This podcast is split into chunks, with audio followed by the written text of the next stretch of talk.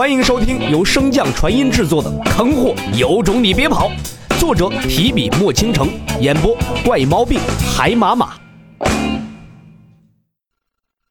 第三十七章青雨烟。开国。随着一声暴喝，南苑国皇宫的运神谷被缓缓打开，大阵之间露出了一道幽深的山径。各位都是我南苑国的天骄，能晋级十六强必然是人中之龙凤。今日开此运神谷，祝各位再上一层楼，在之后的比试中取得更好的成绩。南苑国国主叶仲望着洛尘等十六人，缓缓开口：“此次运神谷共开放三日，各位在运神谷中修炼完毕之后，还可以再入国库选取一件宝物。现在就让犬子叶庭带着各位入内吧。”闻言，洛尘暗暗思量：看来他们这些参赛者取得好成绩，南苑国也会收获巨大呀。不然耗费如此的人力物力。若只是为了帮助他们提升境界，打死洛尘也不信呢。顺便一提，今日上午败者组的挑战中，楼玲珑击败了一位世家弟子，成功跻身十六强。同样成功的还有当日那名神箭手，而他挑战之人正是青青。挑战完之后，十六人便被叶仲叫来了这运神谷。洛尘这才知晓，大比到了十六强竟然就结束了。他们十六人会和其他国家选拔的天骄一同前往神宫进行最后的比试。神渊大陆不同于天行大陆，没有过多的妖兽的侵袭，人族发展昌盛，共有三个大国鼎足而立。三国共四十八位天骄前往神宫比试，决出前十，随同神宫圣子公明一同前往白虎秘境。各位，随我来吧。叶婷的声音打断了洛尘的思绪，带领众人向着运神谷中走去。刚迈入大阵，运神谷中浓郁的神识之力便不断的涌来。这才只是外围而已。洛尘朝着小脑斧递去了一个眼神，小脑斧会意的摇摇头，通过重新绑定的契约向洛尘传音道：“，神识之力好像对我的帮助并不大。”自小脑斧吞噬那枚空间妖丹已经过去好几日了，可是离铸成道基至今相差甚远。洛尘传音安慰道：“过些日子我带你去裂空渊碰碰运气。”青青说那里的空间之力十分浓郁。小脑斧有些沮丧的点点头，显然也是没有抱太大的希望。随着众人继续前行，数百米之后，狭窄幽暗的古境豁然开朗。一片极为宽阔的盆地呈现在众人面前，更有多处道台依山而建。叶婷率先走上一处道台，对着众人道：“此处共有十六处道台，除了位置外毫无差别，各位可选择一处修炼。”言罢，叶婷取出禁锢之前叶仲交与众人的令牌，对着道台中央的一处凹槽插去。令牌落入凹槽，一道大阵紧接着开启，将道台笼罩在内。洛尘见状，朝着穆清雪点点头，便转身向着另一处道台走去。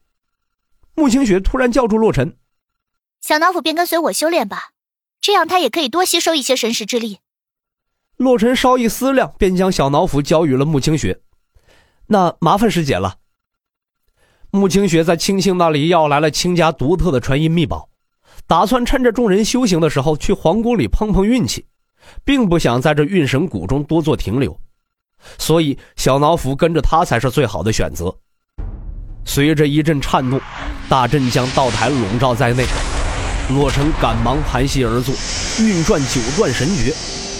自入运神谷以来，灵魂深处那朵莲花便向洛尘传达出了渴望的情绪，想必他也是感受到了这运神谷的不凡。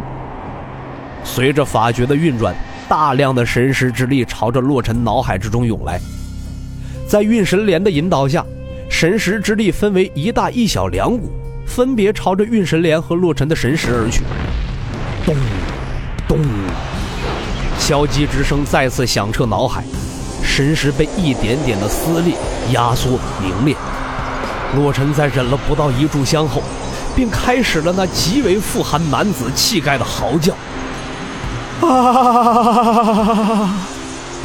另一处道台上，楼玲珑也是青筋暴起，一看便知道是在承受着极大的痛苦。可他那坚定的眼神，陷入掌心的指甲，以及紧咬的牙关，相比某位天才的嚎叫，着实要好得多呀。洛尘相邻的道台上，那小脑斧破天荒的在认真打坐修炼，而穆清雪却是望着手中那枚传讯法球，怔怔出神。自从进入皇宫以来，穆清雪便一直心神不宁，似乎被什么东西牵扯着思绪，如今更是无心修炼，稍一犹豫便长身而起，朝着谷外走去。小姐可自行在前殿参观，等其他人修炼完毕，一同前往国库。运神谷出口，两名看守的侍卫对着穆清雪恭敬说道：“多谢告知。”穆清雪回答一声，便急忙离去。就在刚才，传讯法球有反应了。唰！皇宫大殿，一女子身着淡粉衣裙，长及腋地，细腰以云带约束，更显出不盈一握。发间一只七宝珊瑚簪，显得面若芙蓉，面容艳丽无比。一双凤眼媚意天成，却又凛然生威。一头青丝梳成滑髻，繁丽雍容。那豆粒般大小的明珠莹亮如雪，星星点点的在发间闪烁。本应极为优雅的女子，此时却哭得梨花带雨，望着眼前的女子，一脸不敢置信的神色。